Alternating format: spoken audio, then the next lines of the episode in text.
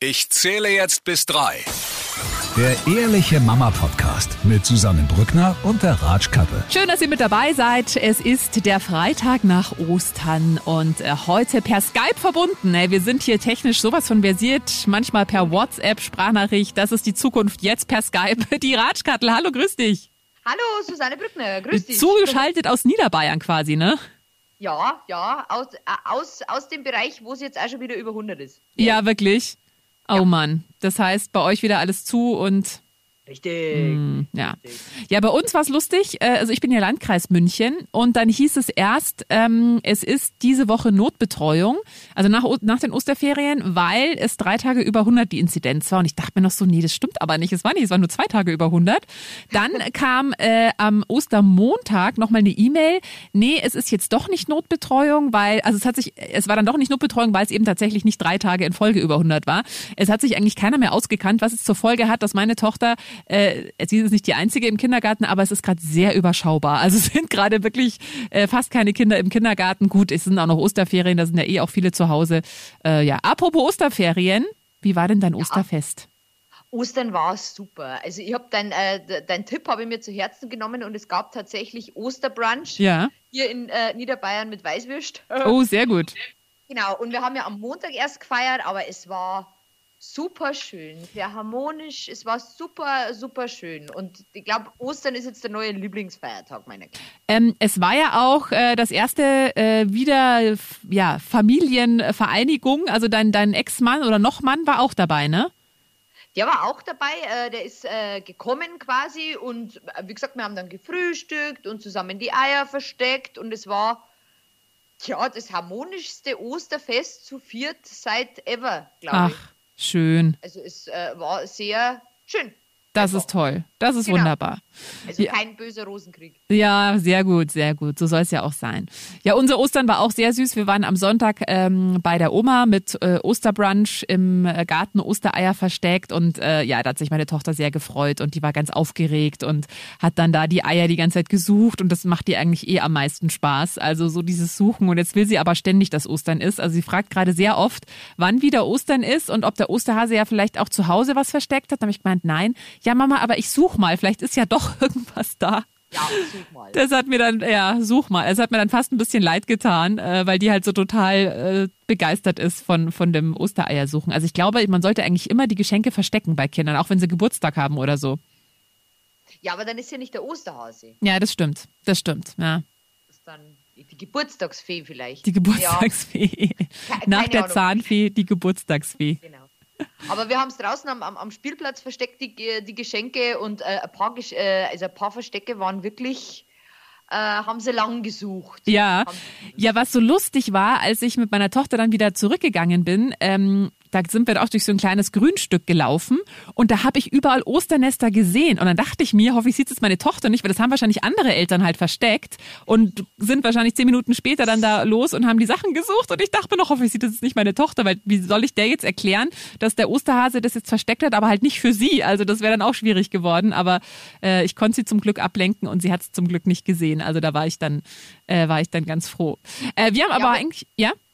Aber ich muss sagen, äh, es sind also Ostereier und so auf, auf Spielgeräten am Spielplatz unten gelegen und da sind es alle zwei vorbeigelaufen. Also ah. die, die offensichtlichsten lichten ja. Verstecke haben es dann nicht gesehen. Ja, aber wir wollen ja heute nicht nur über Ostern reden, sondern du hast was vorbereitet.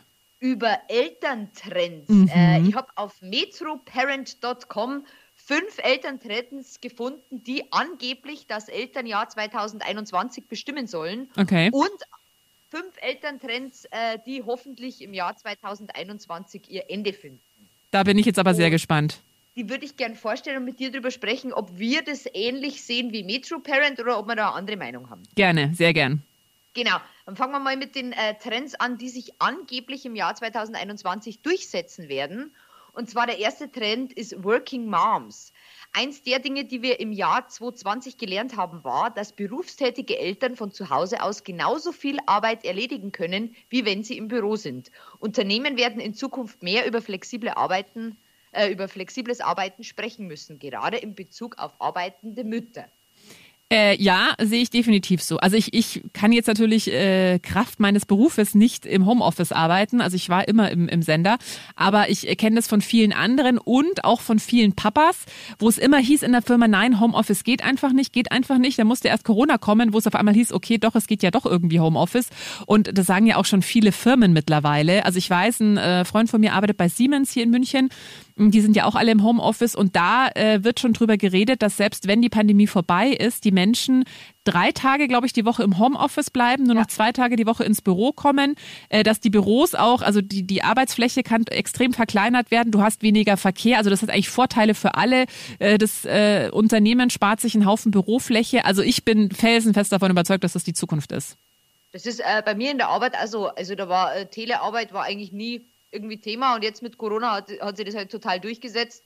Und ich habe es mittlerweile äh, auch dann einen, einen, ganz einen offiziellen Antrag gestellt, deswegen auch der Umzug nach Niederbayern, ja. weil ich einfach zwei Tage im Homeoffice arbeiten kann. Ja. Also das ist auf, ein, ein positiver Wandel auf jeden Fall. Allerdings möchte ich äh, äh, erwähnen, äh, weil da drin steht, dass berufstätige Eltern von zu Hause aus genauso viel erledigen können, wie wenn sie im Büro sind. Also wenn Corona ist und die ganze Familie zu Hause ja. ist, ja. dann kann ja. ich nicht so ja. viel erledigen, wie wenn ich im Büro wäre. Mein also, Lieblingsspruch dazu ist immer noch, wer Homeoffice vorschlägt, damit die Kinder, äh, damit man die Kinder betreuen kann, hat weder Homeoffice noch Kinderbetreuung verstanden. Also das natürlich, wenn die Kinder zu Hause sind und du bist dann im Homeoffice, da kriegst du ja gar nichts gebacken.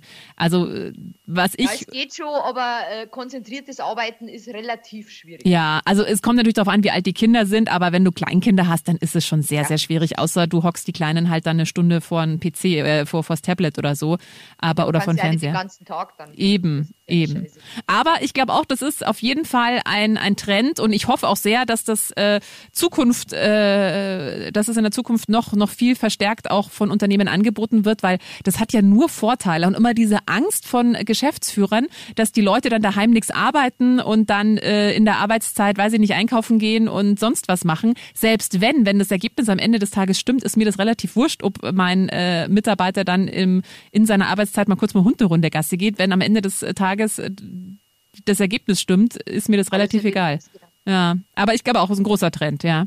Genau, gut. Sind wir, sind wir einverstanden? Ja. Der zweite Trend ist mehr Screentime und Online-Schooling. Dank dem Online-Schooling im Jahr 2020 sieht es, äh, äh, sieht es so aus, als ob wir auf dem richtigen Weg sind, produktive Bildschirmzeit mit Freizeit, Bildschirmzeit im Jahr 2021 im Ein in Einklang zu bringen. Virtuelles Lernen wird ein Bestandteil unseres Bildungssystems bleiben. Ähm, ja, weiß ich nicht. Also ich als Mutter von einem schulpflichtigen Kind, ähm, das Kind ist in der fünften Klasse und hat, äh, by the way, null Online-Unterricht. Also das Einzige, was online ist, ist, ist, sind die Arbeitsblätter, die wir via E-Mail kriegen, selber ausdrucken müssen, was auch so ein bisschen viel ist. Ähm, wir haben kein Online-Schooling. Mhm. Und ähm, ich, ich denke, es ist gut dazu, äh, da vielleicht einmal so ein bisschen die äh, Problematiken aufzudecken und dass wir äh, bei Weitem noch nicht so weit sind, wie wir sein könnten, Ja. was Online-Unterricht und äh, äh, Online-Schooling. Ja, also ich höre das ja auch nur mal von allen Ecken en- und Enden und äh, Markus Söder, unser geschätzter Ministerpräsident, hat ja gesagt, ja, und das läuft ja alles so super mit dem Online-Schooling, wo ich mir auch dachte, mit welchen Leuten hat denn der gesprochen? Also ich höre nur von allen Menschen, die, die jetzt schulpflichtige Kinder haben, äh, die im Landkreis München beheimatet sind, dass es eine Vollkatastrophe ist. Und ich habe äh, ich hab gestern erst mit meiner Taufpatin gesprochen, die ist auch Lehrerin an einer Berufsschule und die sagt, das Problem ist, es hat dann nicht jeder einen Laptop, dann machen sie es teilweise auf dem Handy, dann können sie die Sachen nicht ausdrucken. Und gerade wenn du zwei, drei Kinder hast, es hat ja nicht jeder zwei, drei Laptops zu Hause. Also da fehlt es ja schon mal an den Endgeräten. Und das ist halt teilweise die Lehrer, äh, die dann schon auch ein gewisses Alter erreicht haben, selber gar nicht mehr die Weiterbildungen erhalten haben, um sowas überhaupt auf die Beine zu stellen. Also ich höre nur, dass es von allen Seiten äh, nicht wirklich mehr schlecht als recht funktioniert, dieses Online-Schooling. Ich meine, es wäre zu wünschen, wenn da jetzt mal ein bisschen was vorangehen würde, aber ich habe ehrlich gesagt nicht das Gefühl. Also es war ja eigentlich klar, dass Online-Schooling uns länger begleiten wird. Ich habe nicht das Gefühl, dass da irgendwie groß nachgebessert worden ist. Ja, vielleicht irgendwie also ein einheitliches Konzept oder so. Wie gesagt, äh, der, der unsere ist jetzt in der fünften Klasse, da haben wir, da gibt's gar keine, weiß ich nicht, Team, Skype, Zoom, Unterrichtsstunden, wo sie die Lehrerin sehen. Wie gesagt, das ist eine E-Mail einmal in der Woche und einmal in der Woche ruft die Lehrerin an und sagt, und hast du gut gemacht? Ja, ja, mhm. Ja. Hast du alles verstanden? Tschüss. Ja. Und ähm, ja, da war irgendwie so, so, so, so ein Schlachtplan für alle. Also schulübergreifend und vielleicht sogar, äh, weiß ich nicht, gemeindenübergreifend, dass das halt alles irgendwie so, es, es, es wirkt immer noch sehr unkoordiniert. Ja. Noch, ja. Das finde ich auch, absolut.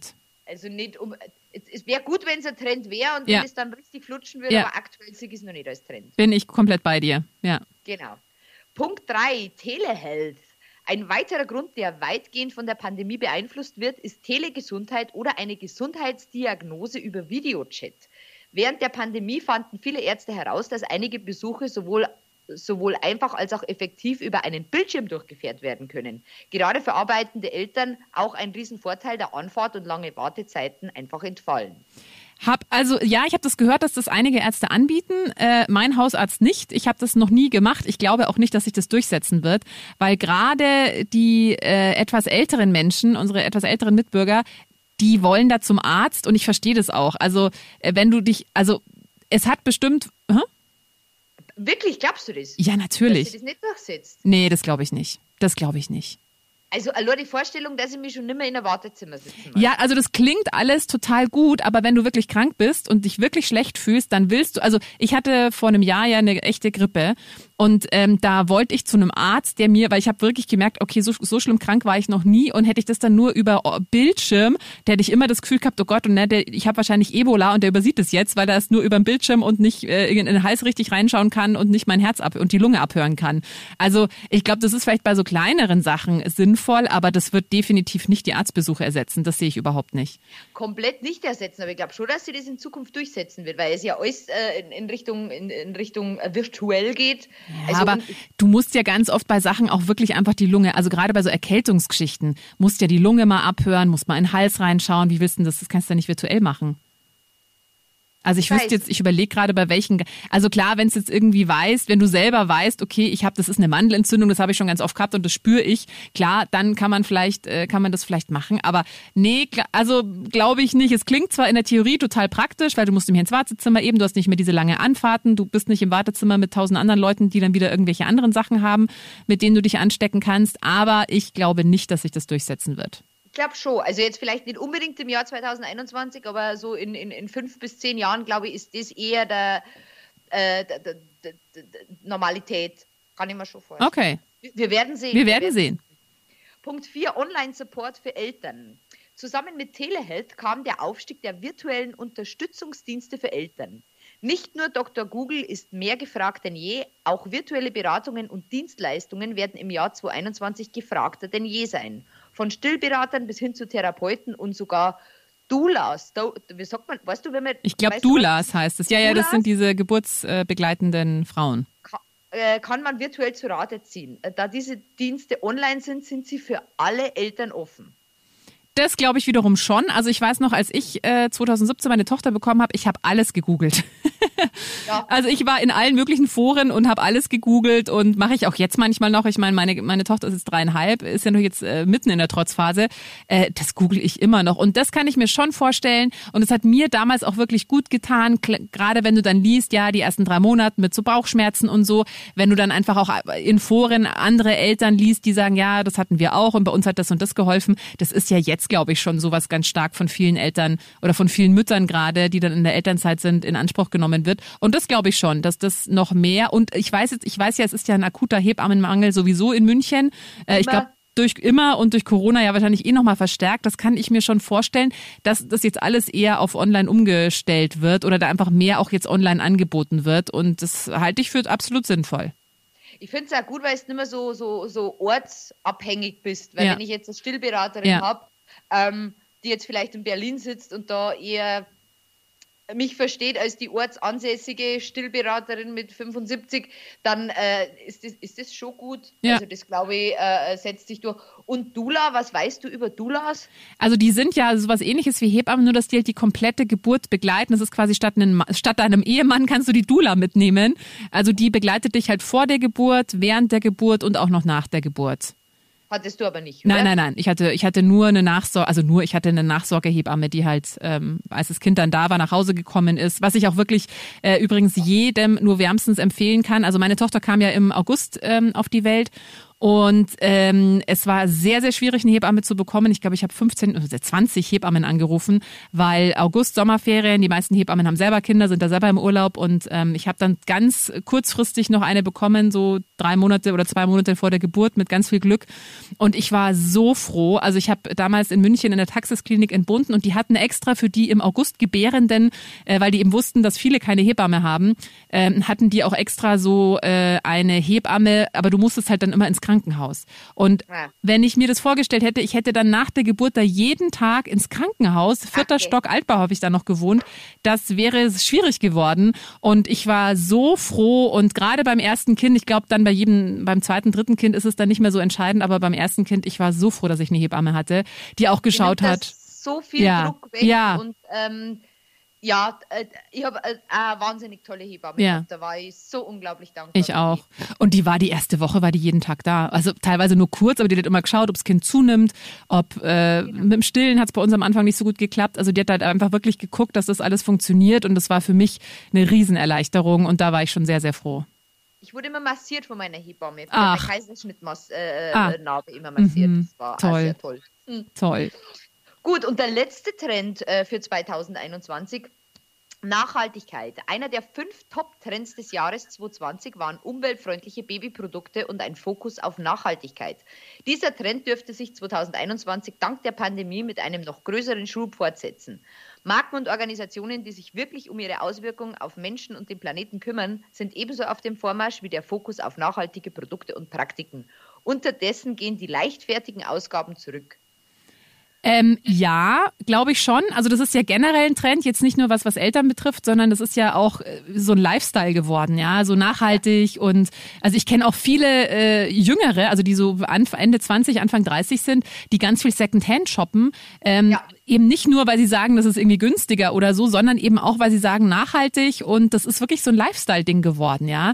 Ja. Also, dass es cool ist mittlerweile. Früher warst du, öh, haben deine Eltern kein Geld und mittlerweile ist es cool äh, geworden, Gott sei Dank. Oder auch Möbel äh, zweiter Hand zu kaufen, ja? Also, finde ich ein super Trend und dass sich das bei den Eltern fortsetzt, ist ja nur folgerichtig. Also, glaube ich total, absolut. Und ich meine, wie war das bei dir? Also, bei uns war das tatsächlich schon auch, wir haben da extrem drauf geachtet. Also, äh, jetzt nicht irgendwelche, gerade als sie noch ganz klein war, die Bodies und so, heißt ja eh dann zweimal waschen. Und ich habe da ganz viel Gebrauch gekauft, wo ich wusste, das ist schon alles gut, die ganzen chemischen Stoffe sind schon rausgewaschen. Und äh, auch mit Essen, äh, Bio und so sowieso, also das hat sich jetzt durch meine Tochter nicht, nicht nochmal verändert, aber ähm, ich glaube aber generell, dass man sich als Eltern nochmal ganz andere Gedanken macht über Nachhaltigkeit oder Chemie oder was ist gesund.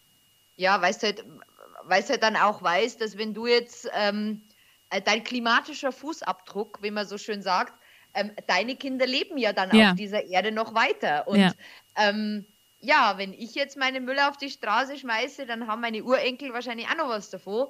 Von dem her äh, wird das Bewusstsein ein anderes, ja. Und ich denke mir das immer, wenn ich so Jugendliche sehe, die ganz cool draußen irgendwo am Spielplatz sind und die Kippen irgendwo hinschmeißen und dann am Müll noch da liegen lassen, wo ich mir denke, ja, ich habe da in dem Alter auch nicht drauf geachtet, aber ge genau deswegen ist so wichtig, dass man es die Kinder schon mitgibt, ähm, dass die vielleicht auch ein bisschen weiterdenken. Und das finde ich einen sehr, sehr guten Trend. Ja, finde ich auch, mal. total. Gut, sind wir auch einverstanden quasi. genau, dann haben wir noch fünf Trends, äh, die wir äh, am besten abschaffen sollten. Finde ich auch sehr, sehr interessant. Ähm, das erste sind Gender Reveal Partys. Wie viele Babys kann äh, wie viele Partys kann ein Baby haben, bevor es geboren wird? Gender Reveal Partys sind so aus dem Ruder gelaufen, ähm, sind, sind sehr aus dem Ruder gelaufen. Ein Kuchen oder mit Glitzer gefüllte Kanonen verraten nichts darüber, äh, wie das Baby als Person sein wird. Also warten Sie, bis Sie es selber entscheiden können. Ja.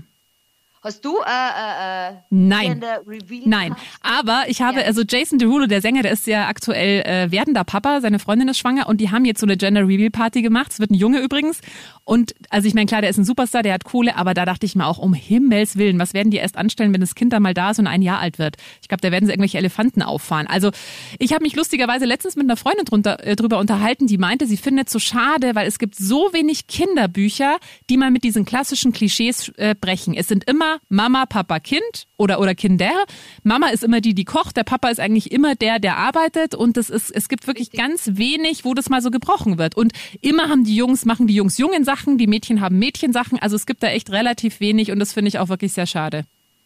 Aber bist du, bist du, bist du so, dass du deine Tochter wirklich äh, äh, äh, ge- genderneutral erziehst? Nein, irgendein, irgendein Promi hat das jetzt mal gesagt. Also es werden keine Klischees auferlegt und äh, äh, das war, glaube ich, eine Tochter, ähm, die kriegt alle Spielsachen, also auch die Jungssachen und das Zimmer wird nicht rosa, sondern äh, äh, also so, so, so ganz ein Fokus drauf. Das finde ich aber auch so ein bisschen. Ja, also wenn meine, meine Tochter handwerkt total gern, ja, und dann darf die natürlich auch mal äh, mit dem Schraubenzieher oder, oder sowas, also da, oder wenn sie ein Auto will oder wenn sie irgendwelche Jungspiel natürlich kann sie die jederzeit haben. Also da bin ich, die, ihr Lieblingskostüm ist ein Ritterkostüm, ja, also das liebt sie total, die ist gar nicht so Prinzessin. Und natürlich äh, würde also würde ich jetzt nie sagen, nein, du darfst aber nicht, du musst jetzt Prinzessin sein. Also das natürlich schon, aber ähm, ja, jetzt auch alleine bei den Klamotten, sie zieht, ich kaufe ihr auch Kleider. Äh, Ich kaufe ja auch mal Sachen in rosa, jetzt nicht nur, aber ähm, ich guck, also so ganz frei davon äh, bin ich jetzt nicht. Und ich meine, sie spielt halt auch gern mit Puppen. Ich weiß immer nicht, inwiefern sie wirklich damit gerne spielt, weil es so natürlich aus ihr heraus will oder inwieweit ich oder auch ihr, ihr Umfeld sie da geprägt hat. Das ist, glaube ich, teilweise schwer zu sagen. Aber ich, also ich bin da total entspannt, wenn die mal mit irgendwelchen in Anführungsstrichen Jungs-Sachen spielen, wäre also überhaupt kein Problem damit. Oder wenn die lieber in der Bauecke ist oder so. Also ich kenne den Fall äh, von einer Bekannten von mir, die hatte äh, oder die hat einen Sohn und da wollte der Papa nicht, dass der Sohn eine Kinderküche bekommt. Ähm, weil das, er ist ein Junge und das findet er nicht gut mit Kinderküche. Und das finde ich, also ja, sowas finde ich schwierig, wenn man dann Kindern was nicht erlaubt, weil das ja ein Mädchen, also das würde ich, ich würde meiner Tochter nie irgendwas verbieten, weil das äh, angeblich objektiv oder weil die Gesellschaft der Meinung ist, es ist ein Jungsspielzeug. Also das nicht. Ja, mein Sohn hat auch eine Puppe. Ja, klar, ja. Also von dem her, ähm, aber, aber das, was du gesagt hast, das, das, es ist schon immer sehr, äh, äh, ja, es läuft aus dem Ruder, ganz Ja. einfach. So, so Babypartys hat ja angefangen mit Babypartys und jetzt sind schon Gender Reveal Partys und das, gerade auf Instagram, wenn du unterwegs bist, das artet ja so Ja. aus. Das Also- finde ich auch. Finde ich, kann man doch zurücklassen, finde ich. Ja. Trend. Genau, der nächste Trend, äh, der zweite Trend, den man äh, äh, ruhig zurücklassen könnte, lustige Onesies für Babys und Kleinkinder mit Sprüchen drauf. Also diese Ganzkörper, Genau, also Anzüge. zum Beispiel, äh, wenn draufsteht, Papa, äh, Papa war's. ach mein Gott, das finde ich jetzt aber auch ein bisschen kleinlich. Also da hätte ich jetzt, habe ich jetzt kein Problem. Also ich hatte jetzt sowas nicht, aber äh, finde ich jetzt Ja, nicht aber da schlimm. gibt's schon viel Schmarrn. Also da gibt's, also so manche sagen, habe einen gefunden, ich bin so süß, ich könnte Zucker pupsen. Ja, mal, wenn das die Eltern, äh, also, Ich also bin da eher die Kostümfraktion. Ich darf die Kinder dann Ja. komplett Löwe oder so. Nein, Ja. weiß, also Also ich wüsste jetzt nicht, was da das Kind, also was, was da jetzt fürs Kind schädlich oder schlecht ist, wenn es sowas anhat. Wenn es die Eltern freut, also mich stört, also das kann jeder machen, wie er mag. Ich finde es ein bisschen drüber. Doch, Ja. das, das, und ein Kind habe ich mal am Spielplatz gesehen, da ist äh, drauf gestanden, äh, mein Papa ist vergeben, aber mein Onkel ist ein heißer Single. Das ist eigentlich, ey, das ist die Idee. Ja, statt Tinder machst du einfach, Statt Tinder einfach Kinder. Ah, einfach, Ki- oh, statt Tinder Kinder, hey. warte, ob das gut ist. Ja, Bin mir nicht sicher. okay. Ähm, der dritte Trend, den man zurücklassen sollte, Babys in sozialen Medien. Ja. Früher hatten Eltern ein Foto ihrer äh, Kinder und Babys in der Brieftasche. Das war jahrelang dasselbe. Jetzt werden Kinder die ganze Zeit in den sozialen Medien ihrer Eltern gepostet. Und manchmal sind die Fotos nicht so schmeichelhaft. Ja, total. Also ich äh, gestehe, ich habe auf meinem Instagram-Account ja Fotos von, also nur immer von hinten, also man sieht nie ihr Gesicht. Aber ich habe das jetzt auch massiv zurückgefahren und werde, glaube ich, ich weiß nicht, ob ich nie wieder ein Foto von ihr posten werde, aber ich werde das einfach zurückstellen, weil es für mich nicht gut anfühlt. Solange die nicht selber das bestimmen kann, auch wenn das nur von hinten ist oder so.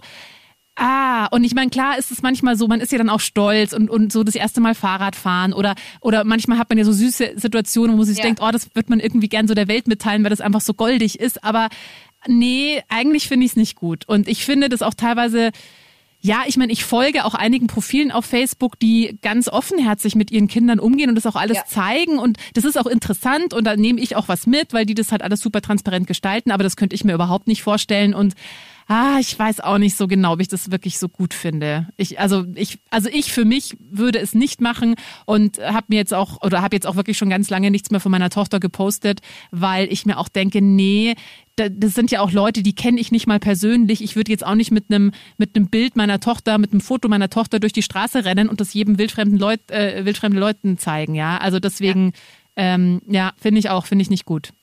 Also ich habe be ihr beides schon gemacht. Ich war mal sehr, sehr äh, äh, aktiv auf, auf Instagram und habe da auch die Kinder so mitgenommen.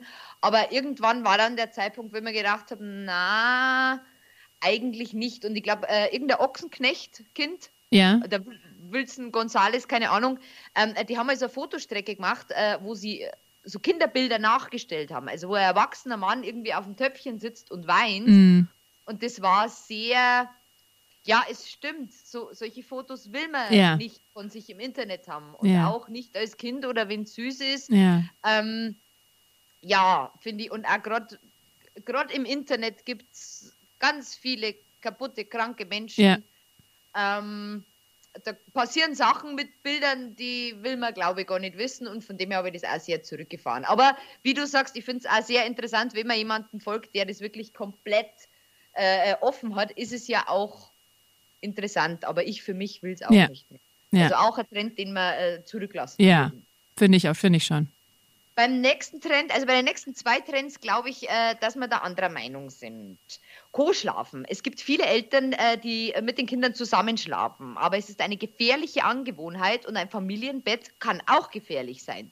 Es gibt so viele Möglichkeiten, ein Baby in einer Krippe im selben Zimmer zu haben oder sogar äh, Körbe, die direkt an Mama und Papas Bett befestigt werden können, sodass die Babys nie außer Reichweite sind.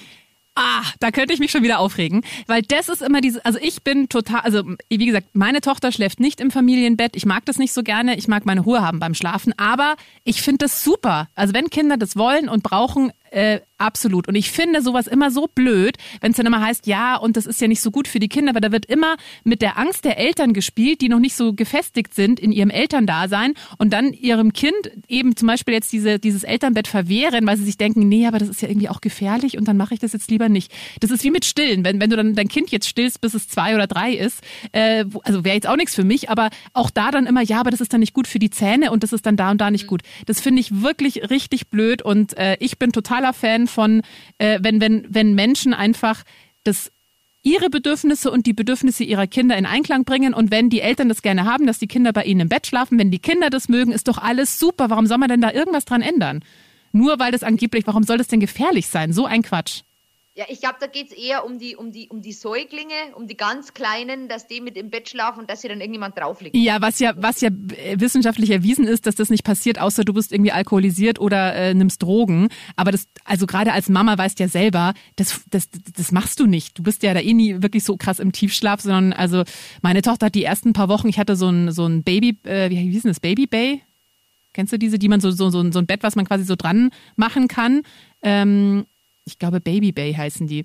Und ähm, da hat sie, habe ich sie dann immer rübergelegt, aber die lag auch ganz Genau. oft auf der Matratze und da ist nie irgendwas passiert. Und ich, also das, äh, ja, ist eben wieder Ist dieses aber- Gespiele mit der Angst der Eltern. Äh, Metroparent.com ist ja amerikanische Seite. Ja, ja. Und äh, das ist auch der letzte Trend und zwar äh, der Elf on the Shelf. Und ich habe das auch nicht kennt, habe hab mich da mal erkundigt. Der Elf on the Shelf ist in Amerika anscheinend eine, ein, eine Legende, eine Elterngeschichte, dass der Elf äh, vom Santa Claus immer auf dem äh, Regal im Kinderzimmer sitzt und schaut, ob die Kinder auch brav schlafen. Weil wenn nicht, sagt er das am Santa Claus, also das ganze Jahr über, also wenn die Kinder quasi, Mhm. wenn du Kinder auf Nacht ins Bett bringst und die möchten nicht schlafen, dann sagst du, oh, sehr elf und sehr elf und dann so irgendwie. Ah, okay. Ich auch ganz, ganz, ganz schlimm. Ich habe nicht gewusst, dass das gibt, aber das ist schon übel. Das finde ich auch schlimm. Wobei, hast du nicht gemeint, dass du auch so kurz vorm Nikolaus deinem Sohn immer sagst, wenn er nicht brav ist, dann rufst du Nikolaus an? Das ist ja eigentlich sowas ähnliches. Ja, aber da geht ja die, die, die, die, die Gewalt von mir aus. Das Ach so, ach so, okay, okay. Ja, ja, aber, aber irgendwie so, so täglich, na, der Obert auf dem Regal. Ja. Das ist ja eigentlich so, so, so Big Brother is watching Ja, you. ja. Von the shelf. Ja. Und, und, und wenn dann so die, die kleinen Meinzelmännchen vom Nikolaus oder so, Mhm. die sollen doch nett sein. Ja. sollen doch nett sein. Das finde ich auch blöd. Also Ja. generell, wenn man quasi eine andere Instanz einführt, weil man selber also dann die genau. Verantwortung da so abgibt, nee, finde ich auch schwierig. Nee, finde ich auch nicht gut. Genau. Gott sei Dank gibt es Aber das es bei uns hat nicht nichts in damit Deutschland. zu tun, dass ich immer noch die Nummer vom Nikolaus und vom Osterhasen besitze. Genau, was sagst du zu den Trends? Ja, also ich finde diese Trends, äh, die hoffentlich kommen, die, wie gesagt, außer das mit der mit der ähm, Arztgeschichte, mit diesem virtuellen Arztbesuch, äh, finde ich auch alle super. Und die Trends, die sich verabschieden könnten, doch, also bin ich außer jetzt, wie gesagt, das äh, Co-Schlafen und dieses Elf on the Shelf, von dem ich auch noch nie irgendwas gehört habe. Aber sehr interessant. Also da bin ich gespannt, äh, wie sich's entwickelt und äh, wie das weitergeht. Wir, wir werden sehen, wir werden sehen. Zum Schluss noch das Highlight der Woche bei dir. Ostern. Oh ja. definitiv, Definitiv Ostern, diese großen Kinderaugen, die dann überall suchen und, und äh, sehr, sehr, nein, es war Ostern, definitiv. Ja. Vor allem, weil er glaubt, dass beim Kleinen das erste Ostern war, was er wirklich verstanden hat. Ja. Also mit dem Hasen Ja. und, äh, und so. Also Ostern war wirklich ganz toll. Ach, und bei dir? schön. Ja, auch Ostern, aber was auch so süß war. Und da war ich eben auch kurz davor, ein Foto zu posten, weil es halt so süß war. Aber ich habe es dann nicht gemacht, äh, weil meine Tochter verkleidet sich gerade wieder so gern und die hat so Engel, also so Schmetterlingsflügel und Feenflügel und so. Und dann hatte sie so Feenflügel und stand so vor uns, stand so vorm Spiegel und hat sich angeschaut und hat dann gespielt. Sie ist halt ein Schmetterling und ist immer so durchs Zimmer und hat Huhu und das war so süß. Oh mein Gott. Also da, das war wirklich sehr, sehr nett. Das war mein Highlight deiner Woche. Tochter auch Selbstgespräche? Ja, ja, klar. Also die macht so Rollenspiele immer mit sich selber und mit den Kuscheltieren und so. Ja. Ja, Das meine ja, das ist auch süß. Das filme ich manchmal heimlich. Ja, ja, für, für den 18. Geburtstag. Immer gut. genau, genau. Nun Gut. gut. Dann hören wir uns nächste Woche wieder. Genau, bis dahin. Schöne Zeit in Niederbayern. Bleibt gesund. Ja, haltet die Ohren steif und bis dann. Bis dann. Der Ehrliche Mama Podcast mit Susanne Brückner und der Ratsch Kattel.